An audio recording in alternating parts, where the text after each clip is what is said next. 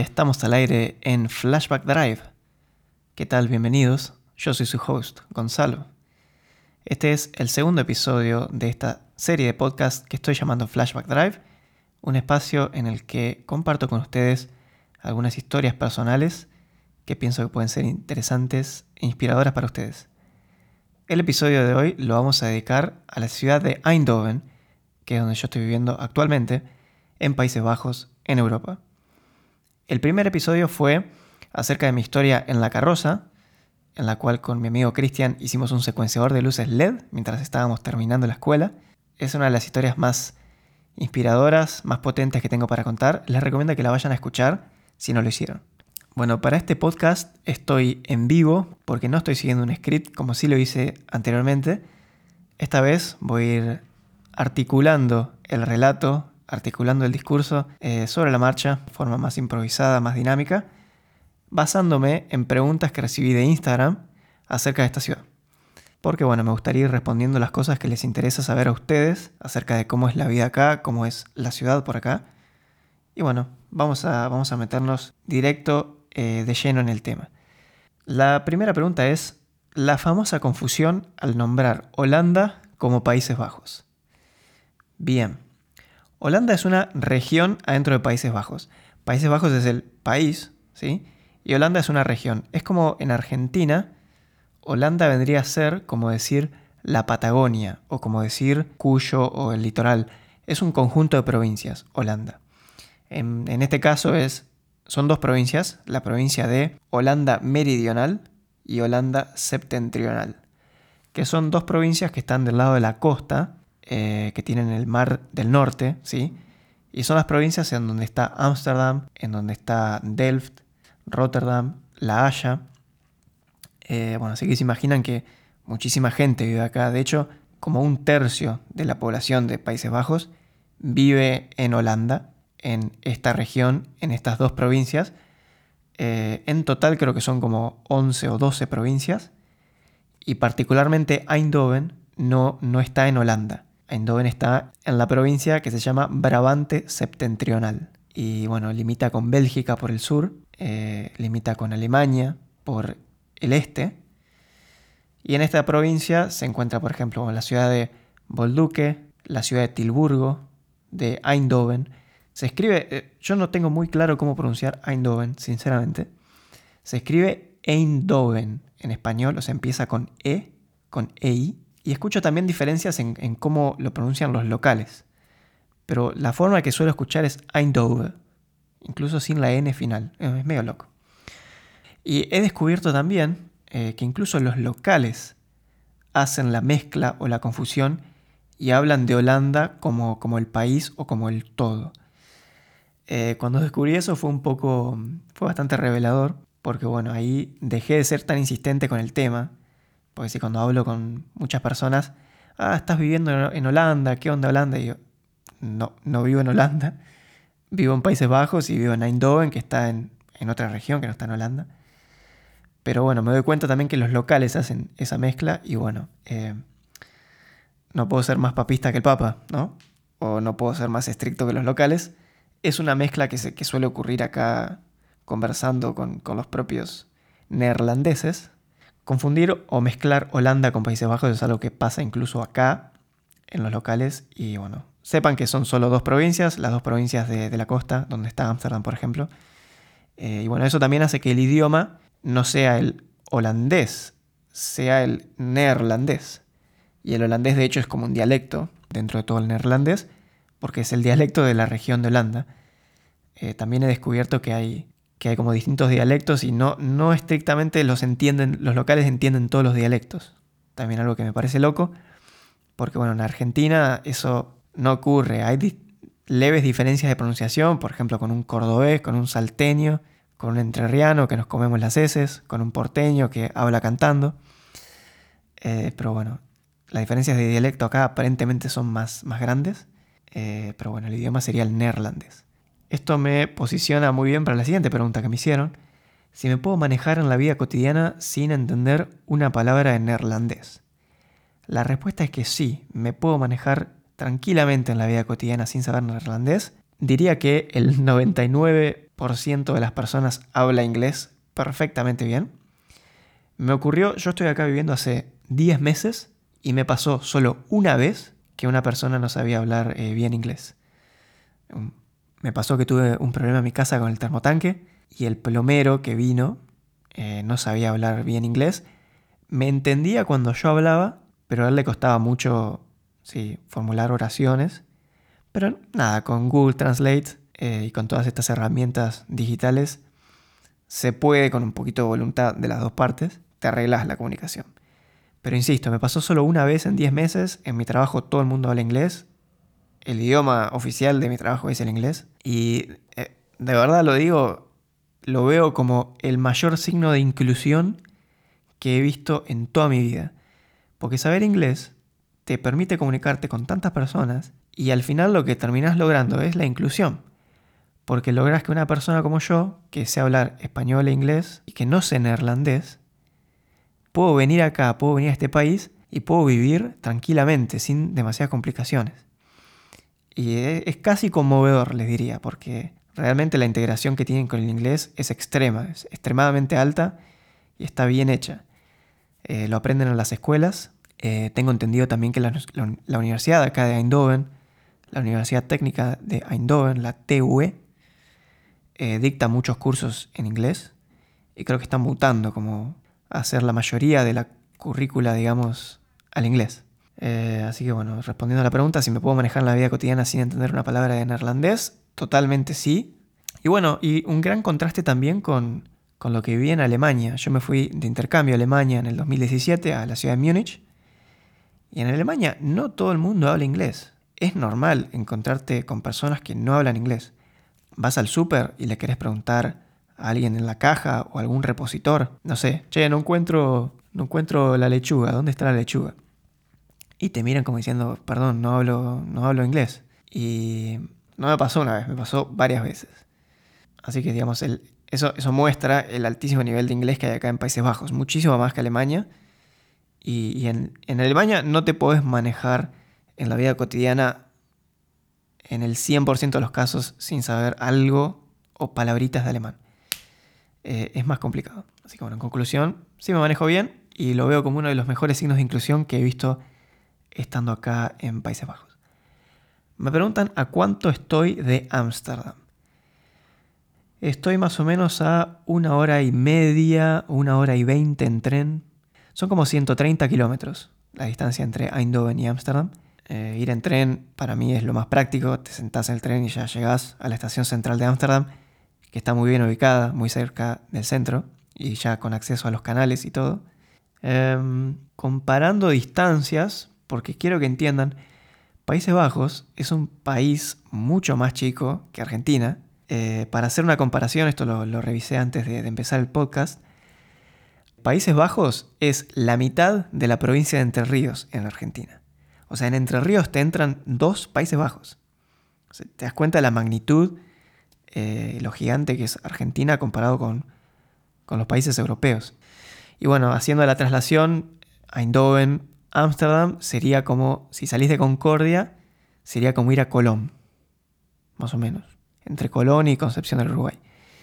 Y si estás en Buenos Aires, intenté como googlearlo en Google Maps o fijarme, no es tan fácil, pero sería como ir a Chascomús, desde, desde el obelisco hasta Chascomús, y bueno, salvando, salvando la, infraestructura, salvando el tráfico y todas las diferencias. Porque bueno, no es tan fácil de comparar, pero sería esa la, equivalencia que, me animo a hacer. Eh, la verdad que a veces no nos damos cuenta de lo grande que es Argentina y lo rico que es nuestro país en lo que es la, geografía, los relieves, el territorio, todo el territorio que tiene nuestro, nuestro país allá. ¿Cuántos habitantes tiene Eindhoven? Me fijé en internet, Eindhoven tiene 223.000 eh, habitantes medidos en el 2015. Me sorprendió un poco este dato porque se siente quizás un poquitito menos. Porque si pensamos, 223.000 habitantes es un poquito más que Concordia. Concordia debe tener 180.000 en Entre Ríos. Pero Concordia es como una ciudad, eh, las calles son más estrechas y es como muy cuadriculada también la ciudad. Eso no pasa acá. Las calles acá son muy amplias, son muy como anchas, las veredas son muy espaciosas, está la bicisenda, a veces hay bicisenda de los dos lados, las casas a veces tienen un jardín enfrente o algo así. Entonces hace que, se sienta por ahí una ciudad como más espaciosa y que no se sienta de 223.000 habitantes. Eh, y bueno, la infraestructura es un 10, se siente que está muy bien planificada la ciudad.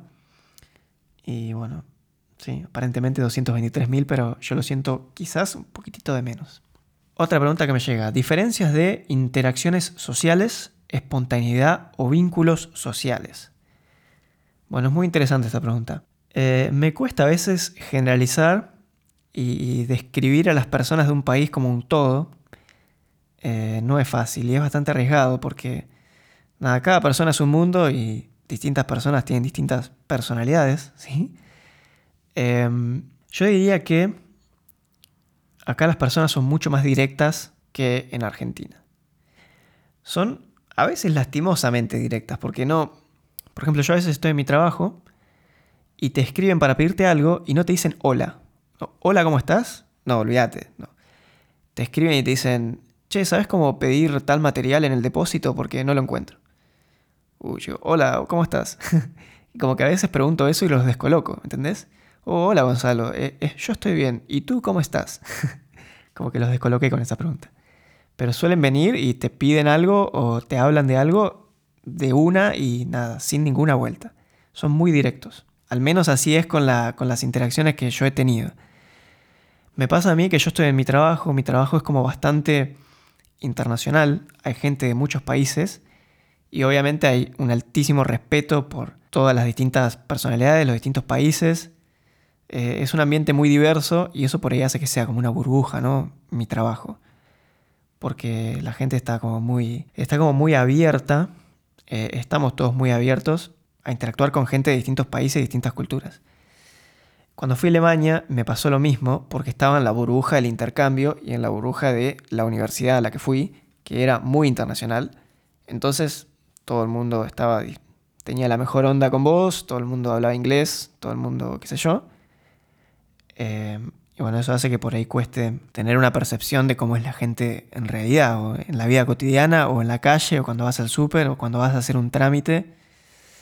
Eh, y nada, tenés que interactuar con un alemán nativo o con un neerlandés nativo y que no está en, tu mundo o en tu burbuja.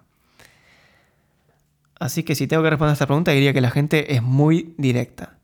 Te hablan así de una, a veces no te dicen ni hola, ni cómo estás, nada. Pero bueno, después el resto, la gente está loca, igual que en Argentina. Los neerlandeses, los alemanes que yo he conocido están locos de la cabeza. Son gente también eh, muy divertida. Eh, les gusta tomar un montón de cerveza, cerveza todo el tiempo. Eh, les gusta ir a un bar, les gusta qué sé yo, se ríen, se gritan, lloran.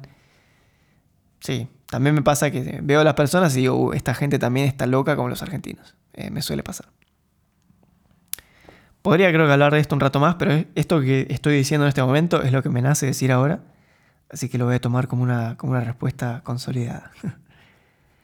Siguiente pregunta. ¿Qué tal funciona el sistema bancario? ¿Se usa mucho el efectivo? Hmm. Em, no soy experto en temas eh, bancarios, económicos, financieros. es un mundo que, del cual tengo mucho que aprender. Pero bueno, abrir la cuenta de banco no fue tan fácil porque primero tenía que tener mi número de, eh, como mi quill, ponele en la Argentina, ¿no? o como mi número de identificación personal. Em, y una vez que pude obtener ese número, abrir la cuenta fue un poco difícil porque eh, la aplicación del banco que yo tengo no me, no me escaneaba el pasaporte de forma automática. Así que tuve que ir al banco personalmente, lo cual fue todo un problema porque acá se hace todo, en la mayor medida se hace todo online y uno va al banco cuando tiene un problema en realidad o cuando tiene que hacer un trámite súper específico o algo, pero en realidad uno va, uno va a los bancos y los bancos están como vacíos. No hay colas en los bancos, eh, como a veces sí se ve en la Argentina, en el Banco Nación especialmente. Em, pero bueno, yo lo veo como un sistema que funciona bien y que nada, más allá de abrir la cuenta de banco, con el banco he tenido poca, poca interacción. Si se usa mucho el efectivo, esta pregunta es interesantísima. Acá en los Países Bajos, esto obviamente tómenlo con un trago de soda lo que voy a decir, pero el efectivo, el cash, no existe. Todo el mundo intenta usar todo el tiempo la tarjeta de débito o de crédito. Pero es extraño ver efectivo y yo de hecho no casi nunca uso efectivo en la, en la vida cotidiana. Es más, de hecho, es normal ir a negocios y que haya un cartelito que diga solo aceptamos tarjetas de crédito, no aceptamos cash.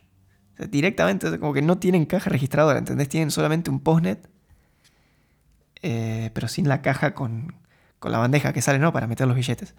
De hecho, cuando fui a, cuando fui a la Fórmula 1 al circuito de Sandford, cerca de Ámsterdam, eh, nos habían mandado un mail con información general del evento y en ese mail nos decían no se acepta cash adentro del circuito, así que vení con tu tarjeta y vas a tener que usar tu tarjeta para todo, porque nadie va a aceptar cash. Y dicho y hecho, llegué al circuito y no podías usar cash para comprar comida, para comprar eh, ropa o para los juegos, para nada. Era todo sí o sí tarjeta. Como veo que es una economía que se mueve dentro de la formalidad se suelen hacer transferencias, se paga usando la tarjeta, eh, veo poco cash.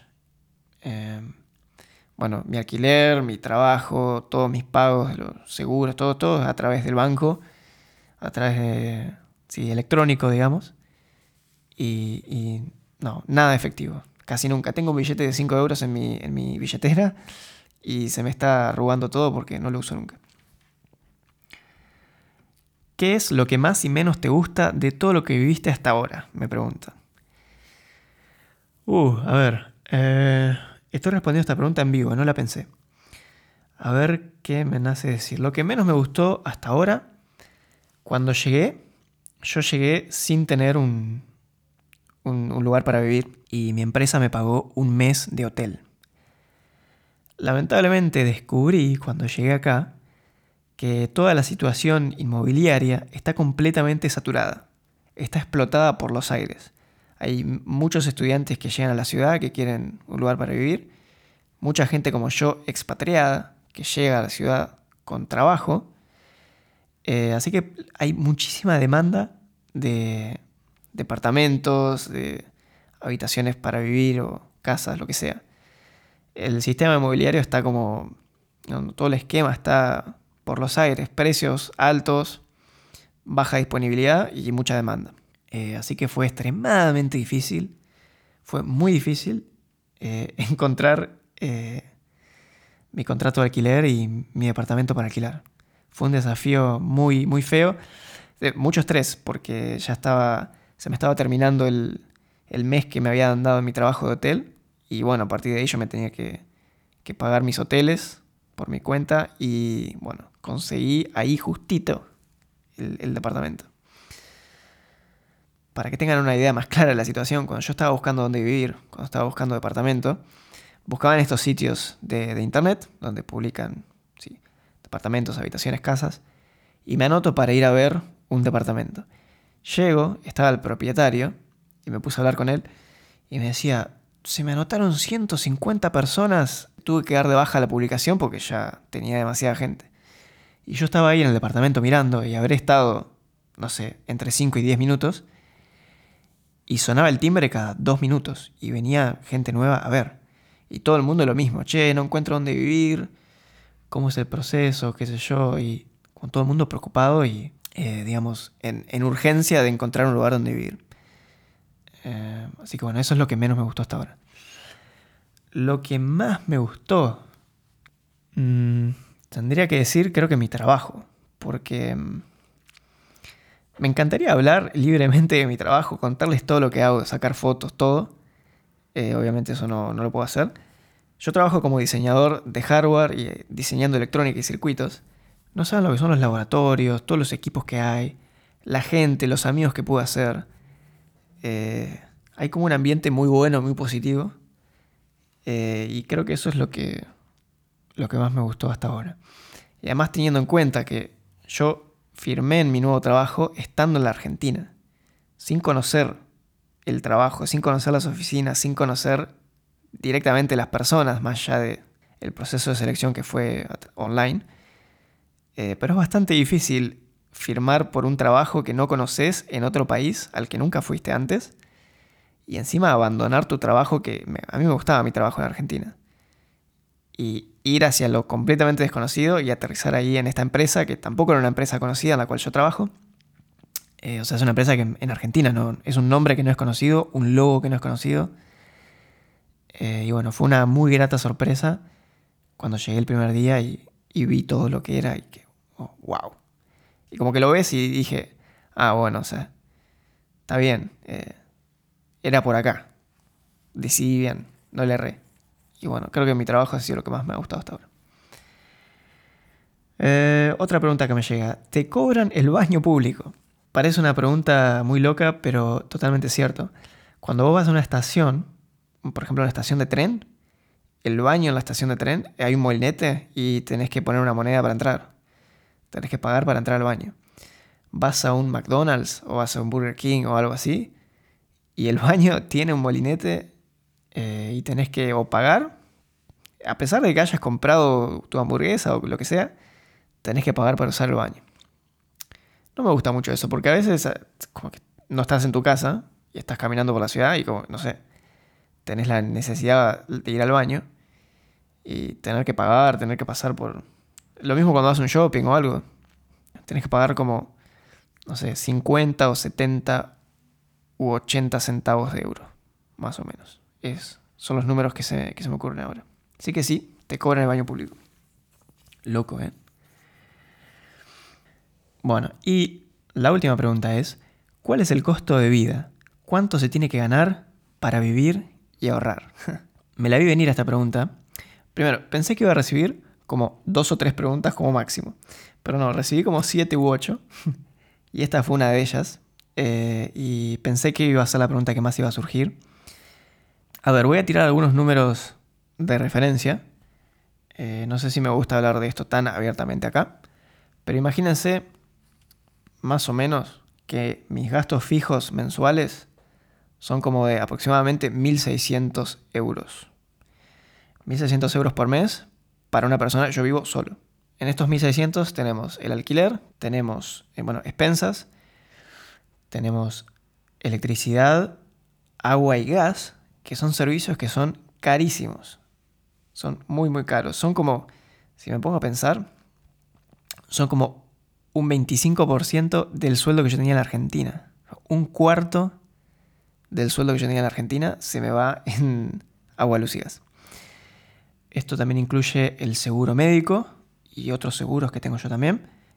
Y también incluye el transporte, el transporte también es una fortuna lo que sale acá. Tomarte el colectivo sale como 2 euros cada boleto. Tomarte un tren a Ámsterdam sale como 20 euros cada tramo. O sea, ir y volver sale como 40. Em, así que bueno, también incluye transporte. Y bueno, hay otros adicionales también pequeños, como suscripciones a plataformas digitales, algún que otro impuesto que hay por ahí. Pero serían más o menos 1.600 euros sin incluir el supermercado. Y con mi estilo de vida, que es, yo me considero dentro de todo una persona modesta y tranquila con lo que gasto. Eh, por ahí de súper, si tenemos que sumar, diría, no sé, 200, 250 euros por mes. Y llevaría la cuenta como a 1800 euros eh, de gastos para la vida normal, ¿no? Porque esto no está incluyendo alguna otra cosa que te quieras comprar o no está incluyendo un fin de semana que salís a un bar o algo así. Todo eso se suma por arriba de estos 1800. Bueno, creo que esto responde de manera más o menos sólida a la pregunta. También hay que considerar que hay inflación. Eh, de hecho, yo la veo a la inflación eh, en el súper. Antes, por ahí cuando llegué, antes algo salía 2 euros y ahora sale 2,20. O el jamón, antes salía 2,75 y ahora sale 3,15, ponele.